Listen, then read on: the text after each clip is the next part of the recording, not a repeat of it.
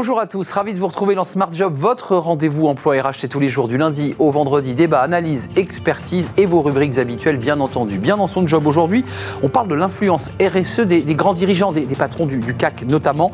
Euh, Qu'exprime-t-il exactement sur les réseaux sociaux? On le saura dans quelques instants avec euh, Laurent Cédric Verscher, il est directeur senior associé chez Epoca à l'origine d'une étude passionnante. La pause café, en quoi la pause café est-elle indispensable? On va en parler avec Caroline Ricros, c'est vrai que c'est toujours un petit moment de, détente euh, agréable. On fera le point dans, le, la pause café. Plus cercle RH, on va parler du marché du travail, du marché de la, sélection au marché de la séduction.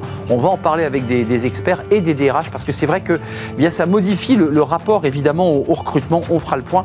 Ce sera le, débat de, Smart Job. Et puis dans Fenêtre sur l'emploi, eh bien, on découvrira Jean-Baptiste Morin et un nouveau métier, carriérologue. Qu'est-ce que c'est que ce métier? On le découvrira à la fin de notre émission. Tout de suite, c'est bien dans son job.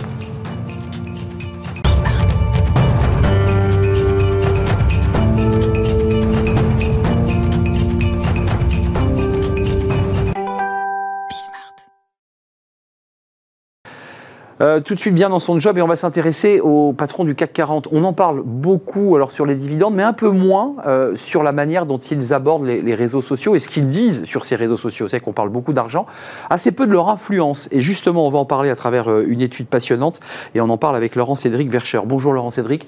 vous êtes directeur associé senior chez Epoca et vous êtes à l'initiative de cette étude, c'est-à-dire que vous avez sondé non pas les cœurs, hmm. mais vous avez sondé les réseaux sociaux pour essayer de savoir euh, ce que disaient les patrons du CAC 40. Qu'est-ce qui ressort de cette étude et pourquoi avoir eu cette idée? Alors ça a été en effet une étude passionnante. On a eu l'idée de, de, faire cette étude parce que finalement, on a, pour deux raisons.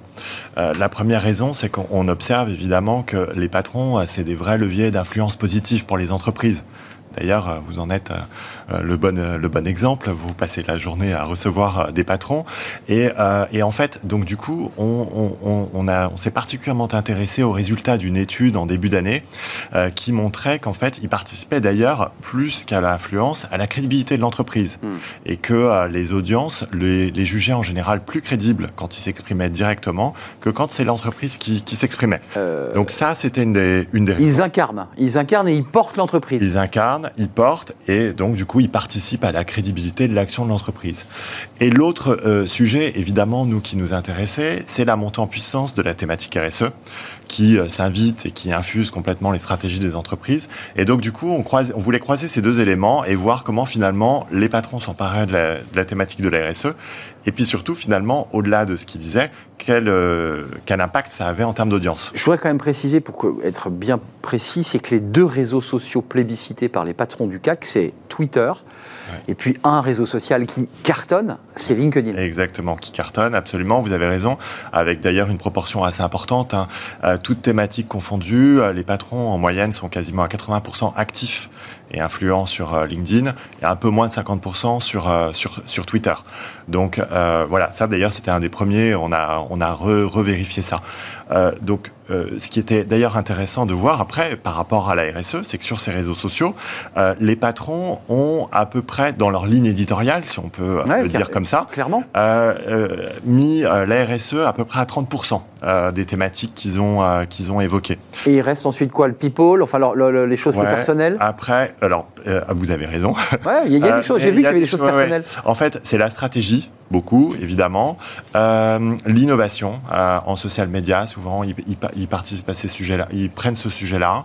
Euh, les succès de l'entreprise, et puis aussi, en effet, certains partagent des convictions personnelles, y compris en lien avec le sport ou des, des, loisirs qu'ils peuvent avoir, dans une mesure... Ouais. souvent lié au sponsoring aussi, il faut préciser que ce sont des entreprises engagées aussi dans les JO. oui, Je pense aux JO, donc ils s'engagent. parfois, on a aussi quelques patrons qui, qui vont porter porter vraiment des convictions ou des, ou des loisirs. Ce qui est intéressant dans cette étude, c'est qu'auparavant, les patrons du CAC 40 étaient des hommes souvent très discrets, donnaient une interview dans les échos, dans le journal économique, une fois par an, et on ne les voyait plus. Là, le réseau social les implique, les engage, sur, je dirais, sur une forme de régularité euh, dans le propos. Euh, entre le greenwashing, parce qu'il y a quand même des, un palmarès dans votre étude qu'il faut voir, euh, Alstom, L'Oréal et, plein, et cinq autres entreprises EDF, e à travers leurs patrons et leurs incarnations. Les autres parlent un peu moins, on est d'accord? Alors, bah, en fait, les autres, il y a en effet un palmarès de patrons qui est particulièrement actif et qui aussi suscite de l'engagement. Je pense qu'en fait, ce qui est aussi important de préciser, ce qui était un des grands enseignements de l'étude, c'est qu'en fait, finalement, euh, quand un patron s'exprime sur la RSE, ça suscite plus d'engagement euh, de la part des audiences, c'est-à-dire plus d'intérêt. Et euh, donc ils sont plus suivis lorsqu'ils s'expriment sur ces réseaux, sur ces thèmes. Les, les, les, posts, les publications sont davantage commentés, partagés et likés. C'est ça, du coup, l'engagement. et donc du coup, ça a une caisse de résonance plus forte et ça montre aussi l'intérêt des publics sur, sur ces questions-là. Mais c'est très politique quand même, parce que euh, chaque mot euh, prononcé par un patron du CAC 40, évidemment, il va s'adresser à ses collaborateurs, aux citoyens qui l'écoutent et qui le, regardent, mais il y a aussi quand même les investisseurs, il y a le marché. Tout ça est extrêmement sensible. Bah, bien sûr, c'est sensible. Euh, je pense qu'en fait, ce qui était aussi intéressant et ce qu'on a essayé de voir, c'était en fait dans quelle mesure c'était vraiment en lien avec la stratégie des entreprises. Et, euh, et, pour que, et justement, adresser ce sujet des investisseurs et voir si les patrons euh, bah, étaient complètement en phase avec la ligne stratégique ou s'ils ils pouvaient parfois se permettre Certains font des pas de côté. Il y, a des, il y, a des, patrons qui font des petits pas de côté. Lesquels, par exemple? Des pas de côté. Pas forcément, mais en revanche, certains patrons euh, surpondèrent euh, très clairement euh, certaines thématiques. Par exemple, c'est le cas de Catherine McGregor chez Engie, qui est en tête d'ailleurs dans votre en tête, oui, du classement côté Twitter. Côté Twitter, c'est vrai, parce que vous distinguez LinkedIn et, Twitter. Et, et elle, c'est intéressant d'ailleurs de regarder en effet sa, sa, ligne éditoriale sur Twitter, parce que elle est déjà très active, et elle, elle surpondère très clairement la thématique de l'environnement, ça, de la RSE. Parce qu'en fait. La transfo. Euh, c'est pas que l'environnement, la RSE. Hein, et d'ailleurs, hmm. euh, c'était aussi une des grandes surprises euh, de l'étude. C'est-à-dire qu'en fait, quand on a observé tout ce que disaient les patrons, c'est-à-dire qu'en fait, sur le premier semestre, hein, on voulait une, un moment d'analyse vraiment égal et comparable. Mm. Euh, un peu plus de 400 euh, publications, hein, donc il y a quand même une volume. Il y a du volume. Euh, et en fait, ce qui ressortait, c'est la grande thématique majoritaire préemptée par les patrons, c'est celle de l'environnement. C'est l'actualité centrale. Et c'est l'actualité centrale, mais en revanche, la surprise, c'est qu'en fait, c'est pas l'environnement qui a suscité le plus d'engagement. Alors, ça suscite un engagement très fort. Il y a deux autres thématiques, une sur Twitter la question des droits de l'homme, hmm. et sur LinkedIn, la question euh, des conditions et des relations de travail. Et euh, ça, c'est intéressant. Ils sont challengés sur des thèmes. Ils, parlent beaucoup sur le thème d'environnement et de climat. Et, en même temps, ils sont challengés plus sur des thèmes droits de l'homme. Et les audiences euh, s'intéressent aussi à ces questions-là. Mais challenger, ça veut dire qu'on les interpelle, on est d'accord. On les interpelle, on commente, ça crée plus d'interaction. Après, il faut aussi prendre quand même aussi en compte un peu le contexte hein, qu'on a cette année sur la question des droits de l'homme, on a creusé un petit peu pour comprendre ce, résultat.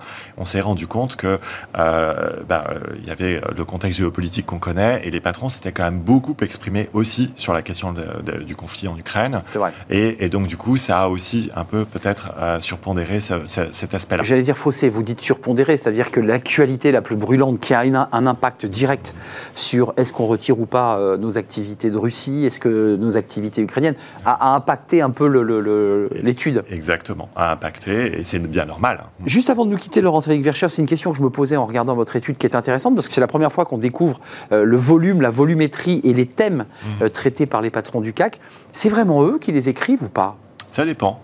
Euh, certains, oui, et très clairement, c'est visible. Ça vient d'eux Oui, oui, c'est spontané. Euh, c'est souvent ceux-là, d'ailleurs, qui font des pas de côté un peu surprenants. C'est ça. Et puis, euh, d'autres, sans doute, ont un peu d'équipe et de logistique pour pouvoir les accompagner.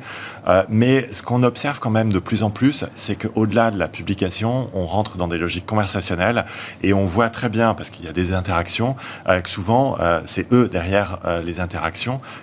Et, et c'est plutôt, pour le coup, un très très bon signal parce qu'en fait, on se sert de la plateforme pas que pour être un lieu d'exposition, mais aussi un lieu d'interaction. Évidemment, merci. C'est passionnant. Une étude à découvrir sur le site d'Epoca, euh, une étude complète sur six mois hein, sur le, volume euh, bah, d'écrits euh, sur les réseaux sociaux, Twitter, LinkedIn. Il y a des palmarès, il y a des classements. On voit vraiment les patrons les plus engagés. Merci, Laurent Cédric Vercher, directeur associé senior chez Epoca. C'est un vrai plaisir de vous accueillir tout de suite. C'est la suite de nos programmes, évidemment.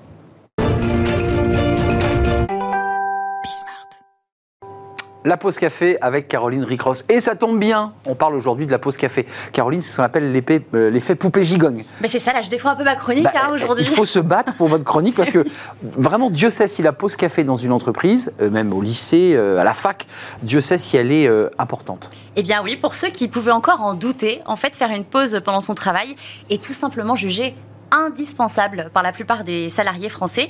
C'est en fait ce qui ressort d'une étude réalisée en juin dernier par l'Institut de sondage OpinionWay. 9 salariés sur 10 l'estiment véritablement indispensable.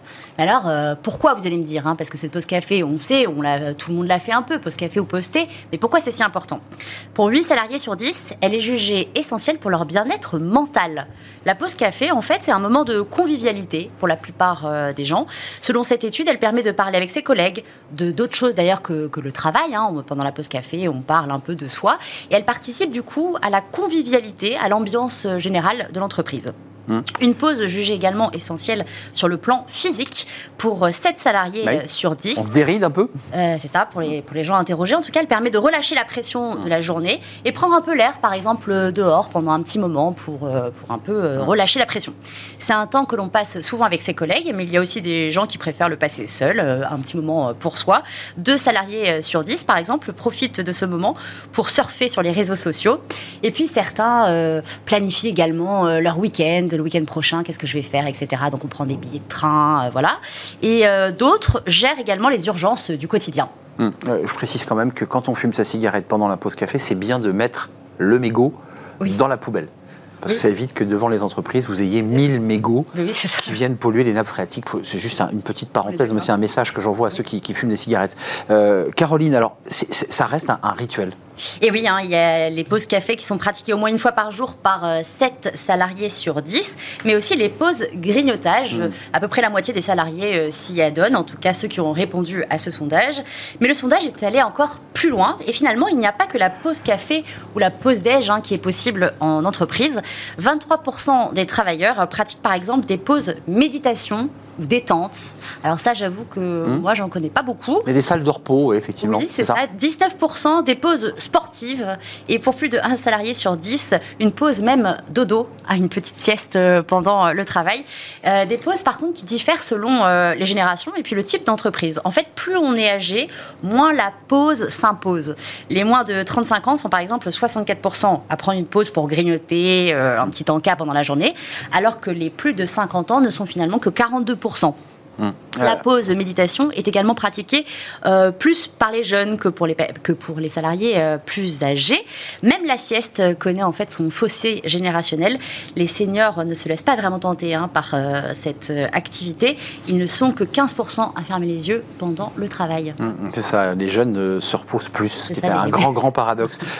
sans surprise, c'est parce qu'on parle d'une pause café, rentrons un peu dans les produits, puisqu'on parle de grignotage, de boissons. Les boissons chaudes hein, sont quand même plébiscitées. Ah oui, la pause café, donc évidemment, c'est surtout le café, le thé ou encore euh, les euh, chocolats chauds. On préférait également apparemment le sucré au travail, en priorité euh, des carrés ou des barres au chocolat, hum. des bonbons ou également pas très bon quand même, hein, Caroline. Pas très bon pour la santé. on peut quand même en profiter un tout petit peu. Hum. Quoi qu'il en soit, cette pause s'accompagne souvent d'une boisson et d'une friandise. Et en fait, pour la plupart des salariés, en fait, elle permet de, mieux tenir entre les repas quand il y a cette petite pause avec un petit encas. un peu de sucre, évidemment. c'est quoi les impacts concrets euh, de ces pauses café euh, sur l'entreprise? Parce que parfois elles sont longues, les pauses café. Oui, c'est ça. Et puis surtout, il y en a certains qui considèrent un peu que c'est une perte de temps. Pourtant, euh, les pauses café sont véritablement importantes et même bénéfiques pour les entreprises. Elles permettent apparemment un gain de productivité. D'après cette étude OpinionWay, 29% des salariés disent qu'ils ont besoin en fait hein, de ce moment de pause pour être plus productifs hmm. dans leur travail. Parfois, on continue à se parler travail aussi hein, dans les pauses café. Oui, on peut aussi. c'est d'ailleurs certaines dans, dans, certaines entreprises, on peut essayer de prendre un café avec ses salariés hmm. pour euh, parler un petit peu boulot ou pour régler une situation ou une accroche. Euh, concrètement, que, dit, euh, que dit la loi? Parce qu'il y a quand même un cadre. On ne peut pas prendre une pause de 3 heures parce que c'est un café. Oui. En France, les pauses effectuées au cours du temps de travail d'un salarié, leur durée et même leur rémunération sont réglementées. Le Code du travail prévoit en fait dans l'article L3 3121 16 que dès que le temps de travail quotidien dans l'employé atteint 6 heures, en fait, on peut réaliser une pause, une pause qui dure à peu près 20 minutes. Donc 6 heures de travail, donc pendant ces 6 heures, on ne peut pas prendre de pause Ça, c'est ce que, non, c'est ce que dit la loi. la loi. C'est ce que dit la loi. Hmm. Après, euh, les différentes jurisprudences euh, permettent également de faire quelques pauses. D'accord. Donc, faut bien. Vous dites ça bah, Non, mais je dis ça parce qu'il faut bien la calculer. S'il faut travailler 6 heures et avoir une pause de, 20 minutes. Mais la plupart, la plupart du temps, les pauses durent même pas 20 minutes. Non, non, mais je m'adressais pas à vous, Caroline Ricross, évidemment. Mais vous êtes senti. Est-ce qu'il y a des inconvénients à cette pause café? Euh, oui, c'est d'après les salariés interrogés dans cette étude, et d'ailleurs c'est un, un, inconvénient auquel on ne peut pas véritablement s'attendre, c'est de prendre du poids. Puisque euh, garde en ligne, Arnaud, c'est la préoccupation numéro 1 des salariés qui grignotent. 63% craignent de grossir s'ils font trop de pauses alimentaires pendant leur journée de travail. Un appel, du coup, peut-être euh, pour les entreprises pour mettre en place des distributeurs où, où il y a des aliments un peu plus sains des pommes, des fruits, euh, des fruits secs, mhm. et, pas les, et pas les barres chocolatées euh, avec beaucoup de, de, sucre, Et, de, et de produits pas bons pour le corps. Merci Caroline. N'oubliez pas de jeter vos mégots quand vous faites votre pause café, c'est important, parce que ça pollue la nappe phréatique. Ça aussi, ça contribue euh, à une forme de vertu du salarié à l'égard de, la planète. Merci Caroline. C'est un vrai plaisir de, vous accueillir. On se retrouve mercredi prochain, Tout à fait. évidemment. On fait une courte pause et on va s'intéresser alors au sujet central de, Smart Job, le marché du travail. marché classique où bah, évidemment le DRH avait un peu le pouvoir sur le, le, recruter. Là aujourd'hui, bah, les choses se sont inversées. Ce sont bah, ceux qui, cherchent un emploi qui commencent eh bien, à prendre le pouvoir et qui décident de plus en plus. C'est complexe et ça transforme radicalement le marché du travail. On en parle avec mes, mes invités, des experts de ce sujet. Évidemment, c'est juste après la pause.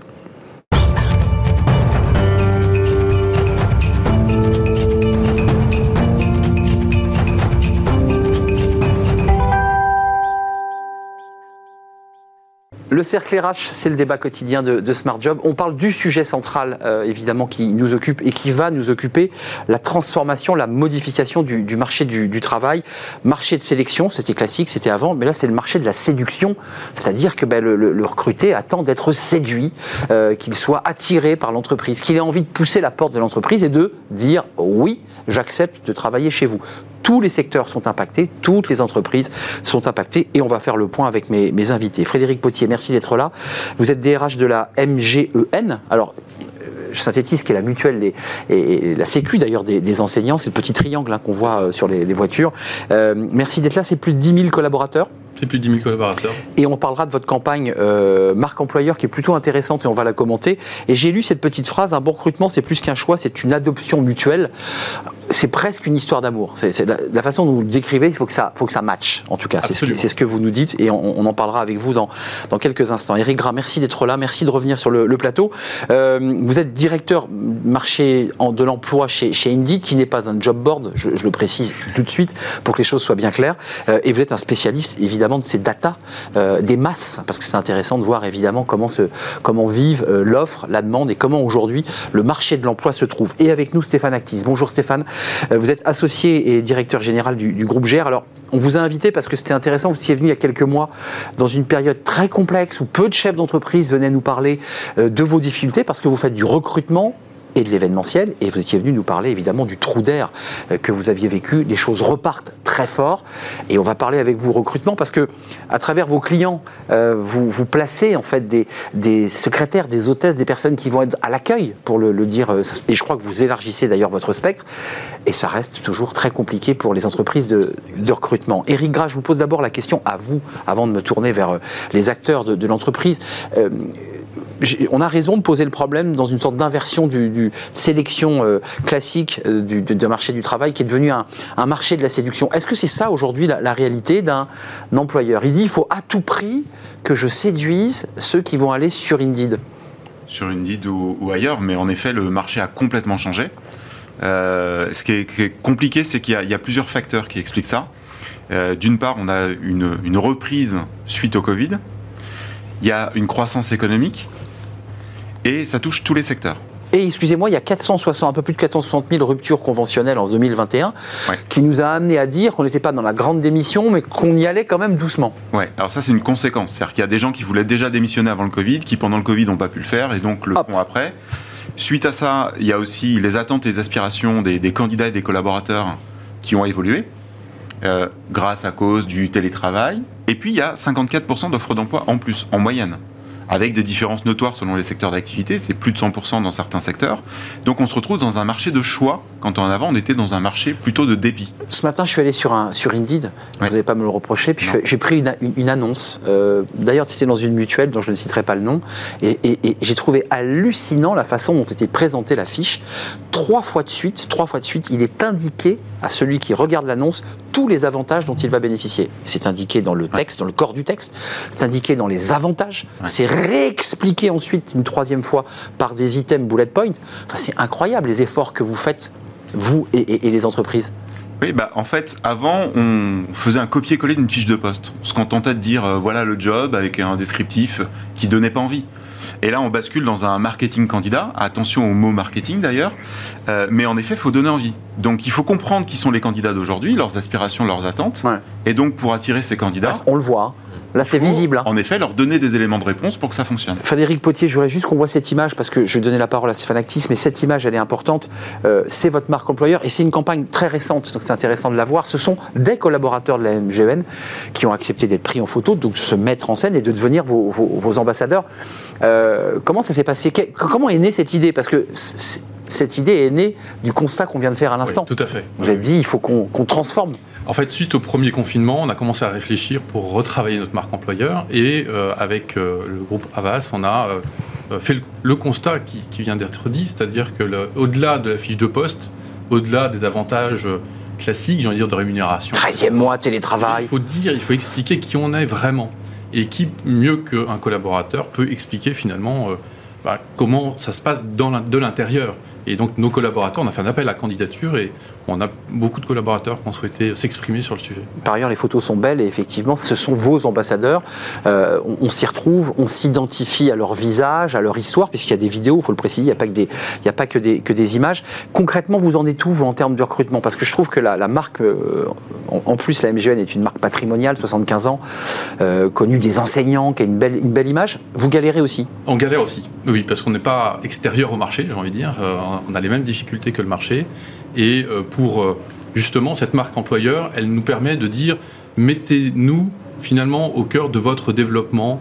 Euh, c'est une adoption mutuelle, comme vous l'avez dit. Et donc, cette, cette, marque employeur, elle a un objectif qui, au-delà des acquis classiques, eh bien, va vous expliquer pourquoi il faut venir chez nous. Et on l'a dit, hein, aujourd'hui, chaque, chaque candidat a à peu près 4 ou 5 offres différentes quand il arrive chez nous. Et donc, il faut qu'il puisse choisir. Et ben, mm. pour faire le choix, faisons connaissance. Je, m'autorise à le dire, c'est un candidat consommateur. Hein. c'est un peu le grand supermarché. C'est-à-dire qu'avant, il avait un produit, puis il n'avait pas trop le choix. Puis là, aujourd'hui, sur l'étagère, il en a plein, avec différents tarifs, différentes couleurs. Parce que c'est un peu ça aussi que, que ça raconte, ce marché de l'emploi. Stéphane Actis, côté recrutement, c'est intéressant, on a, on a une vision très macro. Et puis là, vous êtes, vous, vraiment au contact de, bah, salariés à qui vous dites bonjour, euh, et vos équipes, bonjour, on a un poste euh, dans une belle entreprise, dans un grand cabinet d'avocats. Euh, comment vous faites? Parce que vous aussi, vous êtes en première ligne et vous galérez. la première chose que font nos équipes et nos collaborateurs depuis maintenant quelques mois, c'est d'informer nos clients et de donner des infos à nos clients. Parce que, avant tout, leur faire comprendre que le monde a changé, mais le monde a évolué. Euh, et qu'effectivement, on parle d'un marché de séduction, mais on parle d'un marché aussi de l'employé, parce qu'il n'y a pas que les recrutements, il y a aussi les employés internes qui vont chercher euh, plus de choses, euh, plus de bien-être, plus d'avantages, etc. Donc il y, a les, deux choses, le recrutement et l'employé. Mais nous, on est là avec notre vision globale, je dirais, des clients que l'on a dans différents secteurs et différents territoires du marché français, de les aider, de leur dire voilà ce qui se passe aujourd'hui voilà ce que veulent les candidats. Voilà euh, ce que souhaitent les. Euh, c'est quoi C'est pour les faire un peu redescendre aussi sur des ambitions, sur des exigences parfois que peut avoir l'employeur et vous leur dites attends, ça ne marche plus du tout comme ça. Exactement. Nous, on a un rôle double parce qu'on a un rôle auprès du candidat de le motiver et de lui donner quelques avantages à venir dans l'entreprise qu'on va lui présenter. Donc euh, on est là aussi pour le coacher quelque part. Et on est là pour coacher aussi l'entreprise, pour lui dire, attendez, si vous voulez faire venir ce type de personnes, il va falloir que vous soyez un petit peu plus large sur les avantages, sur le télétravail, sur euh, une cantine interne. Vous tordez doucement le bras à l'employeur, quoi. Vous lui dites, euh, va un peu plus loin. Il faut faire un trop de bon équilibre. C'est surtout ça qui est difficile aujourd'hui, c'est de, de réussir à avoir un candidat qui va comprendre qu'il ne peut pas aller non plus trop loin, mais qu'effectivement les choses ont changé, et un employeur qui va dire je, donne je dois donner un peu plus quand même. Cet équilibre, il est très très difficile parce que selon les postes, que ce soit une assistante juridique ou un DRH, ou un secrétaire général, un directeur international de société, les revendications, j'entends à dire, sont quasiment les mêmes aujourd'hui. Euh, c'est pas euh, différentes strates de postes Non. qui font qu'on pense différemment. Non, on Non. pense pareil. La première question. flexibilité, télétravail. Sûr. Hmm. On a eu encore un poste il y a quelques jours sur un secrétaire général d'un grand cabinet d'avocats. Euh, la personne, la première question, le candidat que j'interroge, me dit Gros poste. euh, combien de jours de télétravail? La première question d'un poste Ça, c'est à incroyable. responsabilité important, euh, avant même les notions de clause, d'exclusivité, Et- de et de mon poste même. euh, et du poste Ouais. tel qu'il est, parce qu'il peut être très différent d'un autre. Donc c'est quand même un retournement terrible de la situation euh, sur lequel Ju- Juste d'un mot, parce que j'aimerais entendre Eric Gras et Frédéric Potier. On est quand même dans un mouvement de grève là, qui, qui bloque à la fois les transports, les raffineries. J'ai lu dans le monde que les DRH étaient impactés par ces mouvements parce que ça vibrait dans vos entreprises aussi. C'est que toutes les entreprises, finalement, bah, les DRH sont très sollicités. Euh, vous êtes aussi sous pression en plus de collaborateurs en interne qui vous disent mais attendez, euh, maintenant il faut nous augmenter, il faut changer les règles. Est-ce que ça c'est une pression supplémentaire en plus du recrutement? C'est une pression supplémentaire, mais c'est pas la pression salariale n'est pas l'unique pression. C'est-à-dire que euh, aujourd'hui, que ça soit pour l'interne comme vous le dites et, ou pour l'externe, il faut avoir du sens au travail. Ça c'est la première. euh, euh, au-delà des- de la rémunération, au-delà des avantages divers et variés. Pardonnez-moi, mais il y a des postes même en mutuelle où il consiste à faire du traitement de données, de les reporter sur un logiciel Excel ou je n'en sais rien. Excusez-moi, là, ce sont des postes où vous ne pouvez pas vendre du rêve à un collaborateur. Alors, ce que je veux dire, Enfin, c'est tout le monde n'est pas sur un pied d'égalité en la matière. Eh oui C'est-à-dire que quand on est une mutuelle comme la nôtre, euh, à but non lucratif, on est un acteur dans une entreprise privée, mais à but non lucratif, déjà, ça change un peu le discours. C'est vrai. Et l'autre point, c'est que euh, la crise du Covid nous a obligés à revoir l'organisation du travail et l'environnement du travail.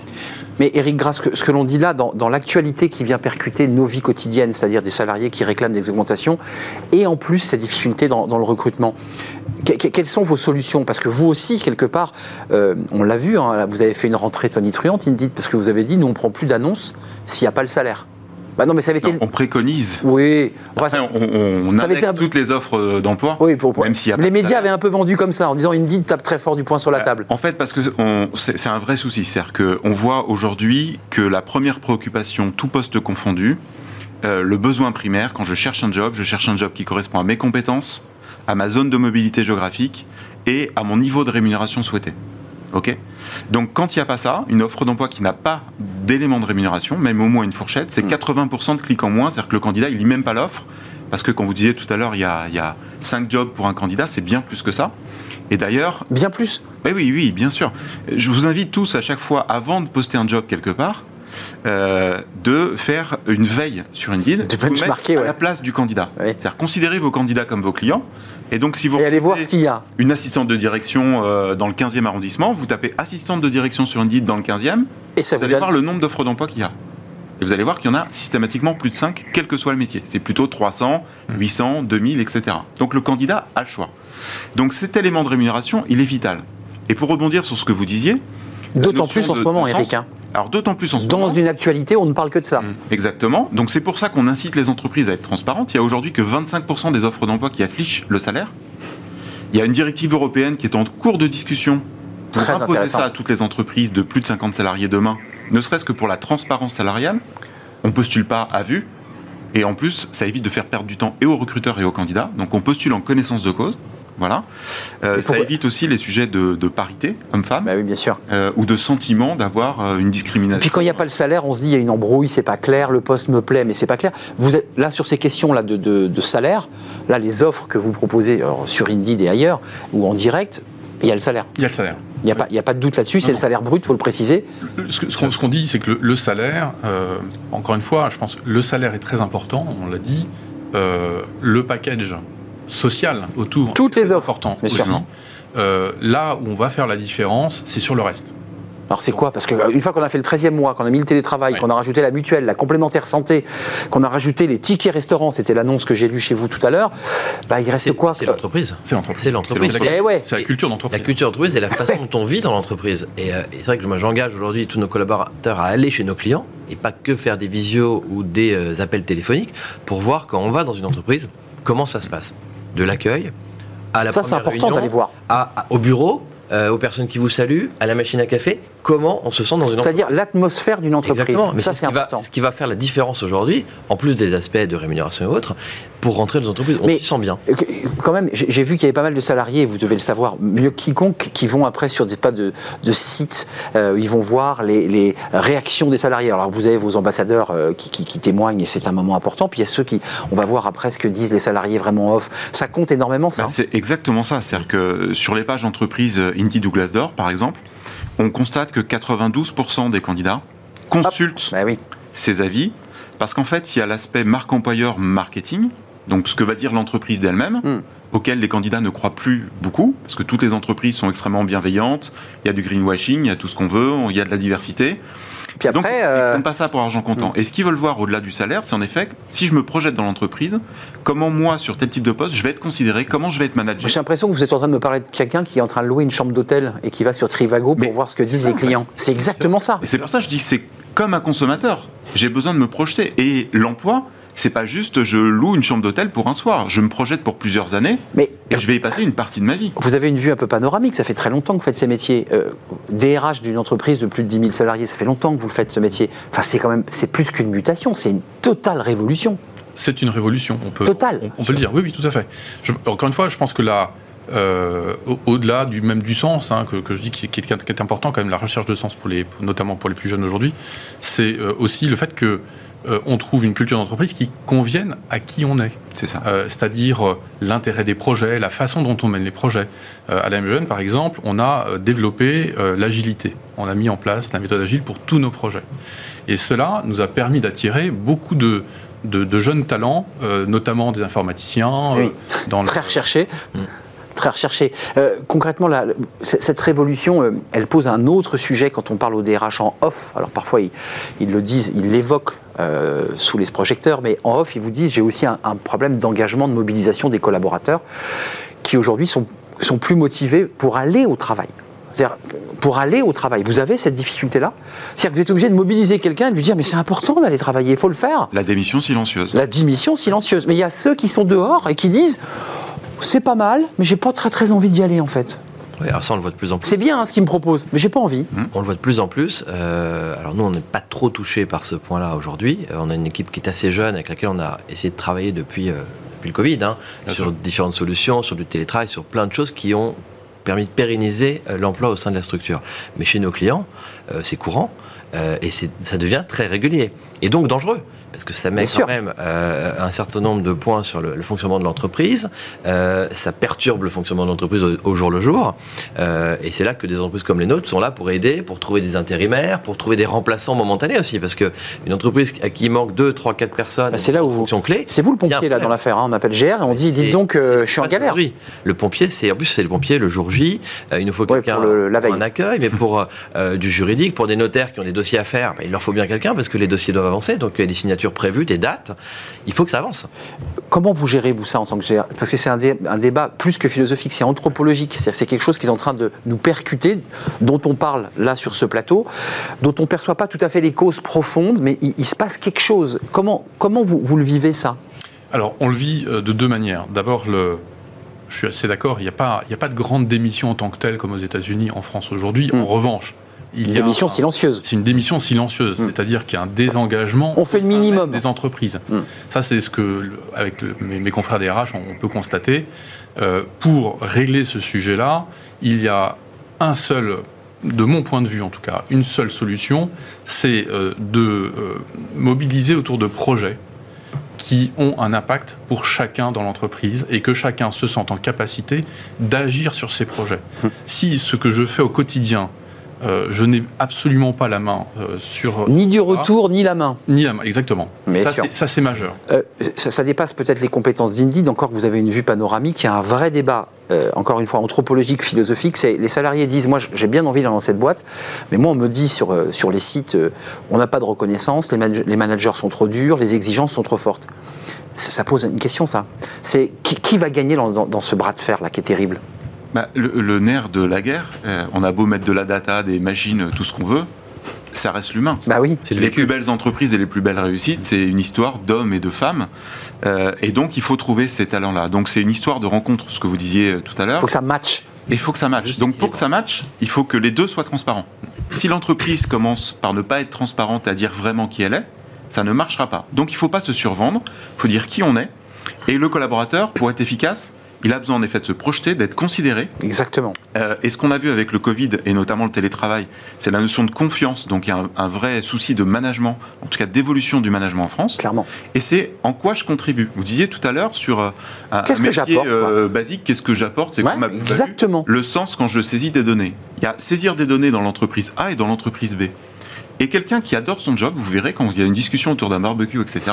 La première chose qu'il va vous dire, Entre hommes, donc, hein, le barbecue. Ouais, ou une plancha, pour le coup. Euh, la, la première chose qu'on va dire, qu'est-ce que tu fais dans la vie? On va pas rédiger euh, la fiche de poste. On va dire Mais évidemment. Bien sûr. qui nous rend fiers de faire ce job et donc de mettre en avant le sens. On va pas dire je suis opératrice de saisie à la MGN. Moi, j'aide les collaborateurs Eh à oui. gérer leur dossier. Soi-même, on prend en charge ce sens. Voilà, on est obligé. Chacun va trouver ses mots, mais c'est ça. Et c'est ça qu'on doit retrouver dans la marque employeur. Merci à vous. Je serais resté encore une heure de plus parce que c'est, je pense, le sujet central qui impacte tout le marché du travail et au-delà même des DRH, c'est vraiment une transformation radicale et on va évidemment suivre ce dossier de, de très près. Merci à vous Stéphane Actis, associé euh, et directeur général du groupe GR Recrutement et événementiel, il ne faut pas l'oublier. C'était un vrai plaisir de vous accueillir. Merci à vous Frédéric Potier, DRH de la MGN, euh, 10 000 collaborateurs avec cette campagne marque employeur. C'est du vrai, c'est du solide, hein, parce que je, tout à l'heure vous disiez que c'est non, c'est du vrai, c'est du solide. C'est des vrais salariés des qui vrais témoignent salariés, et qui nous font partager leur engagement et le plaisir qu'ils ont à travailler à la MGN. Et merci à vous, Eric Gras, euh, de nous faire partager vos- votre analyse euh, globale. Euh, Head of Talent Intelligence, mais on va le mettre en français, vous êtes directeur euh, de l'emploi et du marché du, du travail chez Indeed. Merci à vous. On termine avec Fenêtre sur l'emploi. Ça va vous intéresser. Euh, on découvre un nouveau métier, carriérologue. Mais qu'est-ce que c'est donc que carriérologue? Bah, Vous allez le découvrir tout de suite dans Fenêtre sur l'emploi.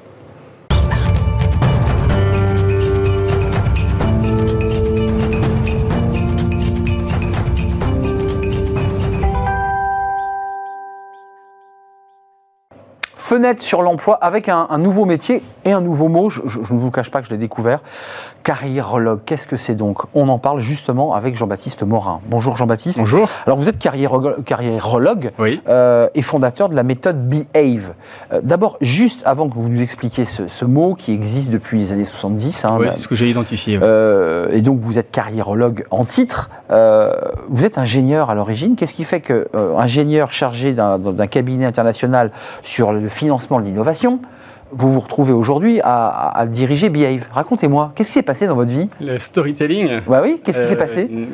Ce qui s'est passé, alors le, le- le vrai fondement, c'est presque, euh, ça a été mon mariage, Ah, à l'issue duquel on a décidé avec ma femme de partir euh, via une ONG en tant que professeur d'université en Indonésie. c'est ça. Et c'est là où j'ai eu un déclic sur la pédagogie, euh, qui ensuite, euh, ça, a- ça a germé, ça a mûri, et j'ai découvert une appétence très prononcée pour l'orientation professionnelle et l'employabilité de d'individus. Carriérologue, vous, vous- vous- vous me l'avez dit, c'est vous qui, qui portez. ces- Je voulais pas euh, avoir créé une entreprise de bilan de compétences, il y en a plein. Je voulais proposer autre chose. C'est quoi carriérologue exactement? Quand vous avez mal aux dents, vous allez voir un dentiste.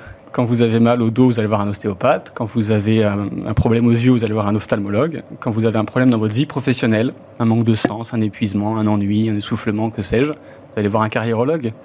Un carriéro- la carriérologie, qu'est-ce que c'est? C'est une discipline euh, qui vise à faire émerger de tout parcours de vie l'identité professionnelle d'une personne. Alors qu'est-ce que c'est que l'identité professionnelle? C'est l'ensemble des contextes professionnels dans lesquels il est bon qu'une personne soit, bon pour elle-même et bon pour les bénéficiaires directs et indirects. Ce qui n'est donc pas toujours le cas. C'est l'idée d'être centré entre ce qu'on est et. et- C'est ça. hein. Exactement. et donc, euh, on pousse la porte de Behave, visio évidemment, à distance, vous travaillez dans toute la France, ou en présentiel. Et là, on dépose sur la table au carriérologue bah, euh, ces mots. C'est quoi les MAUX. Oui, Et ces mots à travers des mots. aussi tout à fait. C'est quoi les, les mots MAUX des, des collaborateurs que vous accompagnez? Eh bien, euh, cette sensation d'être à côté de la plaque ou de, bon, on en parle beaucoup en ce moment. Le Covid a probablement catalysé ces sujets-là. Euh, J'ai plus de sens. À quoi bon tout ça Euh, Je comprends pas ce qui se passe. Ou cette sensation, c'est assez facile de se rendre compte. En général, le corps nous dit des choses quand ça va pas. Bien sûr. Euh, Ah, alors, mal de dos, euh, mal de tête, oui, euh, par exemple. mal de ventre. Euh, ces mots, c'est euh, cette sensation de ne pas être au bon endroit, au bon moment et de, et de passer à côté, d'être transparent, ce genre de sujet. Mais on, on évoquait tout à l'heure avec Philippe Gabillet la notion de psychologie au sein de l'entreprise, mais là, quand même, il y a une grande part de psychologie, Ah oui, d'écoute, oui. d'attention, Oui. pour essayer quoi? Ensuite, de les accompagner euh, vers le bon chemin, c'est bien ça? Exactement. En fait, le- l'idée, c'est de comprendre quand il y a un, un mal ou des mots, euh, de comprendre quels aspects de la personnalité de la personne sont insuffisamment nourris au point que sur plusieurs mois, années, décennies, ça dépend des gens, bah, quelque chose qui s'exprime. C'est pour moi tout simplement l'indicateur que des aspects de la personne sont insuffisamment sollicités dans la vie professionnelle. Donc il faut juste trouver les métiers qui sollicitent ces aspects de personnalité qui sont prégnants chez la personne. D'un point de vue technique, Behave, euh, votre méthodologie de carriérologue, c'est quoi? Ça prend combien de temps? Je pousse la porte, euh, je ne me sens pas euh, bien. Pour les, les particuliers, c'est le bilan de compétences. Donc ça, ça rentre dans le cadre posé par l'État français sur le bilan de compétences. C'est globalement 7 séances, en, en moyenne 2 heures chacune. Donc en moyenne, c'est en- entre 2 mois et demi et 4 mois le temps de, de faire ce processus d'introspection sur eux. Et vous, qu'est-ce que, qu'est-ce que vous avez le sentiment, à travers votre parcours professionnel, à travers votre histoire d'ingénieur, euh, qu'est-ce que vous avez le sentiment d'apporter en plus? Bah, je dirais que c'est le modèle en fait, que j'ai créé il y a 5 ans, ce modèle d'orientation et de gestion de carrière qui s'appelle Behave. C'est c'est de, là que tout- c'est de là que tout est parti. Euh, je ne sais pas si vous souhaitez que je rentre dans le... dans Mais détail. fondamental, vous avez créé une méthodologie en fait. En Comment fait, ça fonctionne?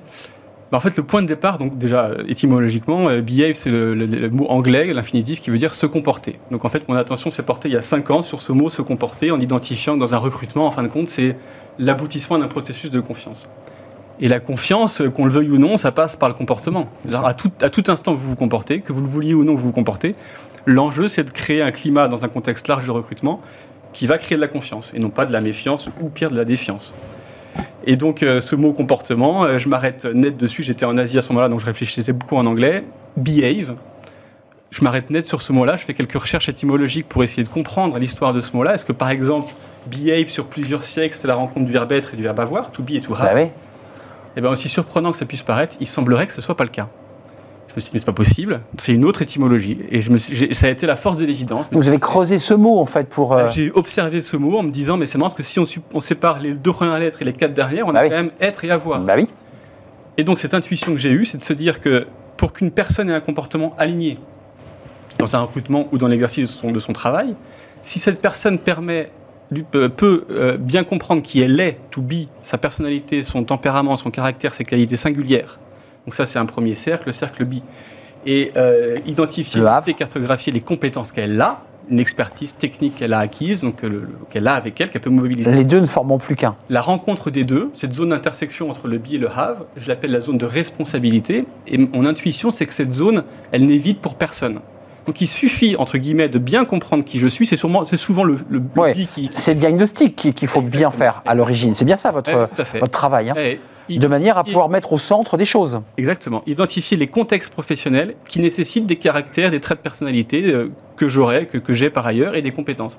Et l'intuition que j'ai, c'est que une personne qui identifie les métiers qui sont dans cette zone d'intersection entre le be et le have, non seulement elle peut s'attendre à ce que ça lui plaise, parce que c'est aligné sur ce qu'elle est et les compétences qu'elle a, mais comme l'orthographe de behave nous dit que be plus have égale behave, elle peut s'attendre à ce que parlant de son activité ou exerçant son métier, ça rejaillisse positivement sur euh, euh, son environnement par son comportement aligné et créateur de confiance et d'harmonie. J'ai tout compris. Carriérologue, c'est votre métier. Behave, c'est votre méthodologie, celle que vous avez inventée, en tout cas fait, fait naître en Indonésie, puisque c'était euh, Alors c'était à Singapour. à Singapour, pour être précis. Vous avez découvert ce nouveau métier, carriérologue dans Fenêtre sur l'emploi. C'est la fin de notre émission. Merci de l'avoir suivi. Merci de votre fidélité. Merci à toute l'équipe qui, m'accompagne euh, dans cette émission. Raphaël, aujourd'hui à la réalisation. Euh, Thibaut pour le, son. Nicolas Juchat dans mon oreille. Merci à vous. Et je vous dis à demain pour de nouvelles aventures et pour un nouveau numéro de Smart Job. Bye bye.